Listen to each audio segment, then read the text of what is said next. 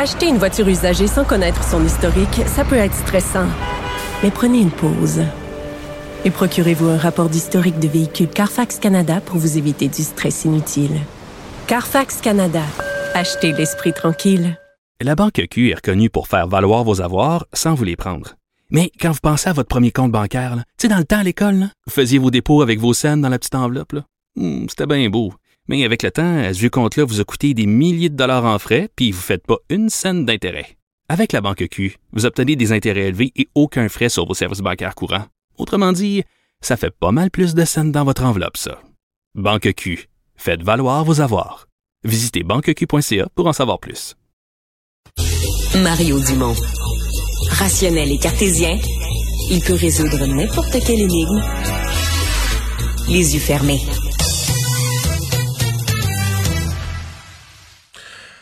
Des débordements d'urgence euh, un peu partout au Québec, dans les Hautes-Laurentides. Vous avez des choses en haut de 200% Vous avez l'hôpital du Suroy sur la rive sud. Euh, même chose. Même on a eu, on a dû à certains moments en fin de semaine envoyer les patients ou diriger les patients ailleurs. Euh, Généralement, on connaît ça plus autour du temps des fêtes, des fois un peu avant les fêtes, euh, surtout au retour des fêtes. Mais là, à ce moment-ci, euh, on devrait être dans le milieu de l'automne. Euh, pas de vacances. Des, les vacances d'été sont finies, les vacances des fêtes sont pas commencées, mais on dit qu'on manque déjà de, personnel.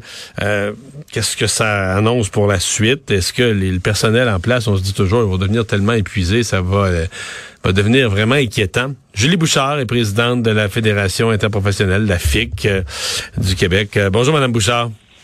Bonjour. Comment vous les expliquez? Euh, c'est pas habituellement la mi-octobre, c'est pas supposé être le pire dans le réseau de la santé. Ça devrait être correct présentement. Là.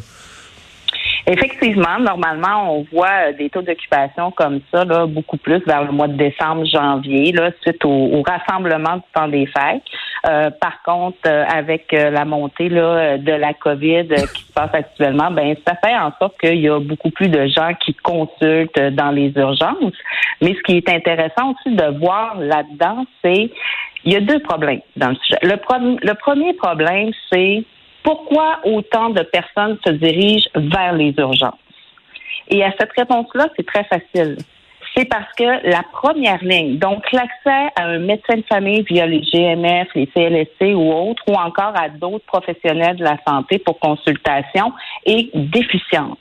Alors, comme on ne peut pas avoir accès à un médecin de famille ou encore dans un CLSC euh, dans un délai raisonnable, 24 à 48 heures, alors on a d'autres choix que de se présenter à l'urgence pour consulter parce qu'on a un problème de santé. Et maintenant, quand on voit des taux euh, d'occupation aussi élevés de 200% euh, et plus, eh bien là, le problème est que on manque de personnel, de professionnels en soins et de lits dans l'ensemble des hôpitaux au Québec pour faire monter les patients qui attendent depuis très longtemps sur une civière à l'urgence. Oui. Euh, qu'est-ce que ça annonce pour... Euh, là, vous dites qu'il y a des cas de COVID. Euh, ce que je comprends, c'est qu'il va peut-être en avoir encore plus dans les prochaines semaines. quand va arriver le temps des fêtes où habituellement la gastro, l'influenza, tout ça circule, ça va avoir l'air de ça va avoir l'air de quoi dans les urgences aux fêtes? Là, ou au retour des fêtes, mettons, le pire moment chaque année? là? Je vous dirais que c'est quand même assez inquiétant. Euh, évidemment, là, on a euh, beaucoup de cas de COVID, il y a des cas d'influenza et il va venir évidemment suite euh, au temps des fêtes des cas de gastro et d'autres cas de COVID. maintenant, c'est la preuve comme de quoi que le réseau de la santé est plus que fragile. des taux d'occupation comme ça, c'est quand même assez impressionnant, mais c'est quand même encore plus qu'impressionnant puisque pour des professionnels en soins qui sont, euh, mettons, dans les urgences où on dit il y a 200 de taux d'occupation, eh bien, il faut comprendre qu'elles sont en personnel réduit. Donc, normalement, euh, environ la moitié du personnel qui normalement est requis.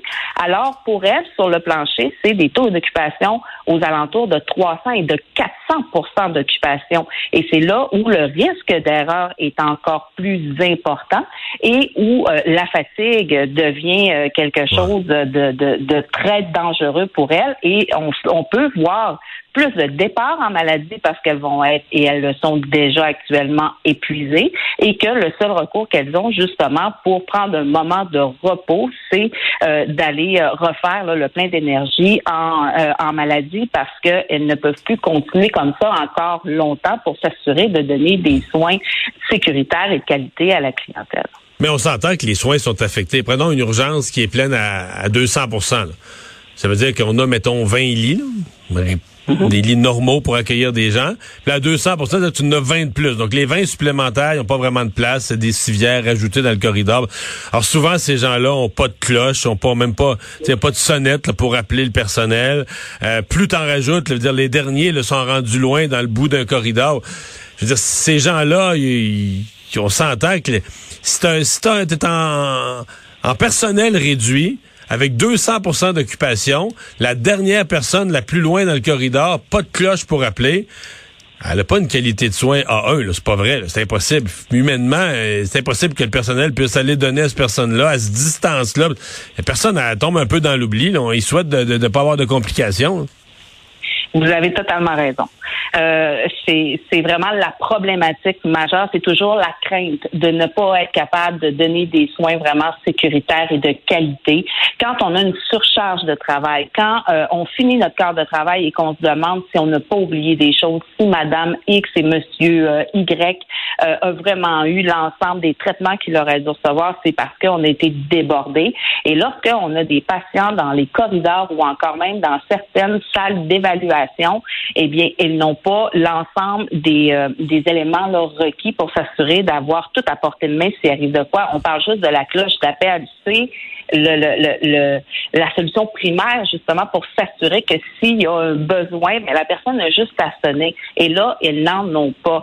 Euh, la même chose, donc ça veut dire que la, la, la, clientèle est encore plus à risque de chute si elle décide de se lever et euh, d'aller par elle-même à la salle de bain parce qu'elle n'a pas de moyens pour communiquer.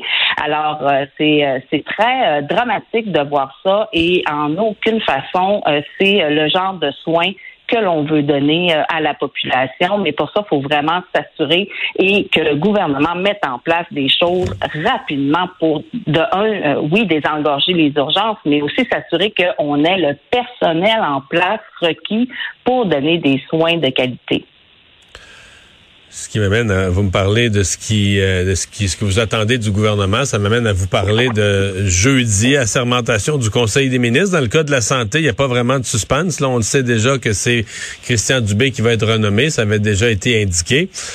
Est-ce que vous avez de l'espoir là? Est-ce qu'il euh, y a un plan de, de, de réforme, d'amélioration, euh, beaucoup basé sur la gestion du personnel, là, dans ce qu'a dit Christian Dubé? Euh, J'ai l'impression que le public est déprimé, mais est-ce que vous qui êtes là-dedans tous les jours, est-ce que vous voyez de l'espoir, la lumière au bout du tunnel, que des nouvelles façons de faire, des nouvelles façons de procéder puissent euh, améliorer la situation? Ben évidemment, ça prend véritablement euh, une volonté de mettre des choses en place. Maintenant, il y a le plan santé qui a été déposé en mars dernier où, euh, pour nous, il y a certaines choses là-dedans qui ne correspondent pas euh, aux réels besoins du réseau de la santé, mais surtout aux besoins des professionnels en soins de donner des soins vraiment sécuritaires et de qualité. Maintenant, est-ce qu'on a confiance? Est-ce qu'on est prêt à collaborer, à avoir de, de réelles discussions pour faire avancer ce dossier-là?